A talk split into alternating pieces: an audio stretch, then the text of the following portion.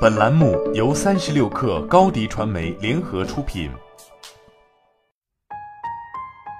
本文来自万能的大叔。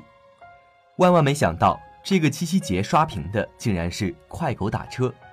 先来梳理一下时间轴：八月十七号零点刚过，物流圈第一 KOL 黄刚就在微博爆料，五八速运升级为快狗打车。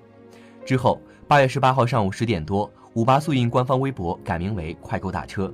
具体解释了更名的原因，快寓意快速，狗寓意可靠可信赖，让大家了解到我们是一个既快速又可靠可信赖的拉货打车平台。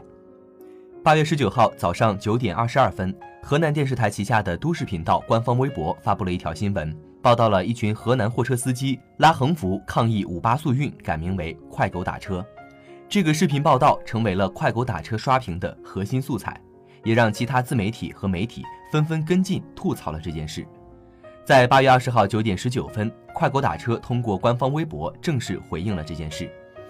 有一个刷屏理论叫做吐槽点，这也是互联网的一个基因，就是说品牌想要刷屏，必须要让用户在社交媒体讨论你，甚至是吐槽你。去年最成功吐槽刷屏的案例就是金拱门。快狗打车能够引发如此大的争议。底层逻辑也是吐槽刷屏，但这并不是今天分析的重点。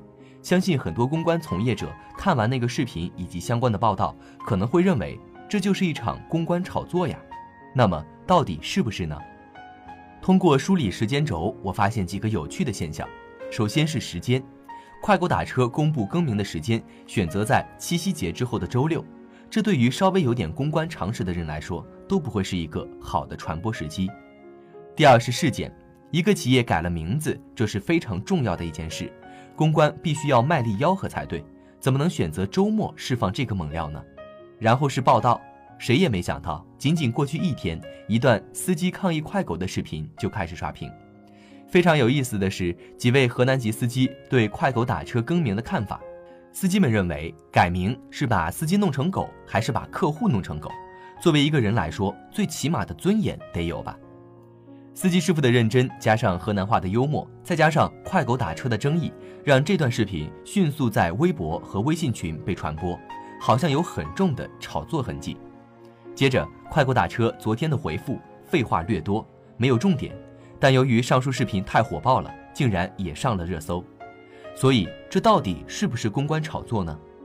我认为这不是一次完整的主动炒作，而是一次半主动炒作加意外刷屏。这次事件与金拱门类似，传播素材成为了刷屏的核心，而不是渠道。因为真正引发大家吐槽欲望的是内容，而这次传播核心素材的制造者，这个现象值得公关同仁重视。但是不管是不是意外，快狗的广告费确实是省了。好了，本期节目就是这样，下期节目我们不见不散。